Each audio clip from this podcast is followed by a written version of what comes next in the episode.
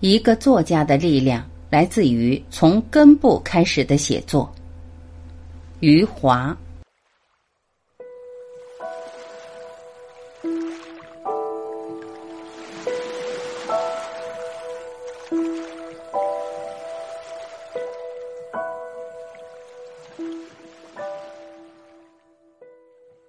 我很欣赏美国笔会在授予《等待》两千年福克纳小说奖时对哈金的赞誉，在疏离的后现代时期，仍然坚持写实派路线的伟大作家之一。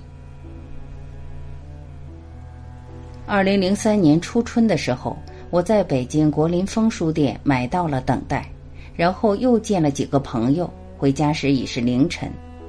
我翻开了这部著名的小说。打算读上一两页，了解一下哈金的叙述风格，就睡觉。没想到我一口气读完了这部书。当我翻过最后一页时，已经是晨光出现，然后我陷入到冥思苦想之中。我惊讶哈金推土机式的叙述方式笨拙，并且轰然作响。哈金的写作是一步一个脚印，每一段叙述都是扎扎实实的。在他的小说里，我们读不到那些聪明作家惯用的回避和跳跃。这种无力的写作至今风行，被推崇为写作的灵气。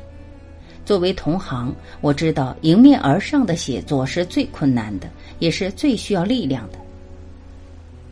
这个一九五六年出生的中国人，当过兵，念过大学，二十九岁时漂洋过海去了美国，获得博士学位，任教于美国的大学。这是那个时代很多年轻中国人选择的康庄大道，可是用英语写作后，哈金奇特的人生之路开始了。毕竟哈金去美国时已经不是一个孩子，而是一个成年人了，一个带着深深的中国现实和中国历史烙印的成年人，用异国他乡的语言来表达自己故乡的悲喜交集，这不是一件容易的事。可是哈金做到了。他的每一部英语小说都要修改二十多遍，并不是为了对人物和故事细节上的把握，而是对英语用词分寸的把握。英国是一个在很多方面十分规矩的国家。作为著名的波士顿大学英语文学写作的教授，哈金不能向他的同事请教，更不能向他的学生请教。哈金的太太是一位地道的中国人。他的英语表达能力远远不如哈金。哈金在用英语写作时可以说是举目无亲，只能自己苦苦摸索。就是这样一位作家写出来的英语，让一些纯种美国人都赞叹不已。而我一个中国人读到自己同胞的小说时，却是一部翻译小说。可是这部名叫《等待》的翻译小说，让我如此接近中国的历史和现实，近到几乎贴在一起了。很多生于中国、长于中国，甚至从未离开过中国的作家写出来的小说，为什么总让我觉得远离中国的历史和现实？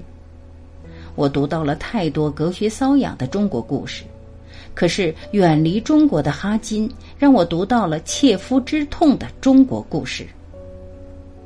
我想，这就是一个作家的力量。无论他身在何处，他的写作永远从根部开始。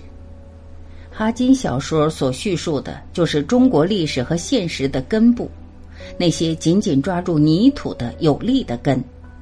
当他们隆出地面时，我们看到了密集的关节。这些老易浮力的关节，讲述的就是生存的力量。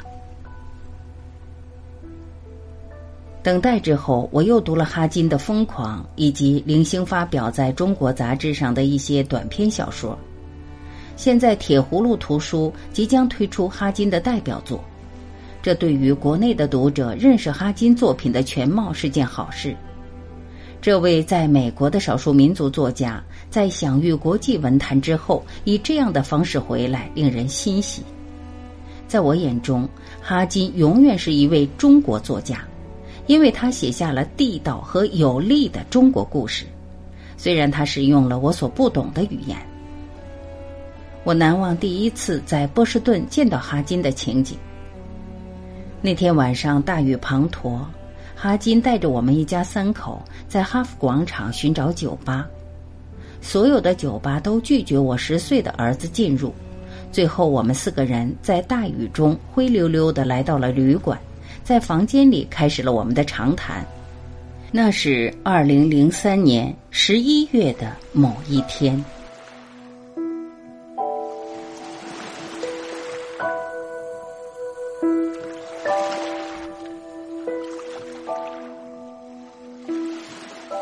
感谢聆听，我是晚琪，再会。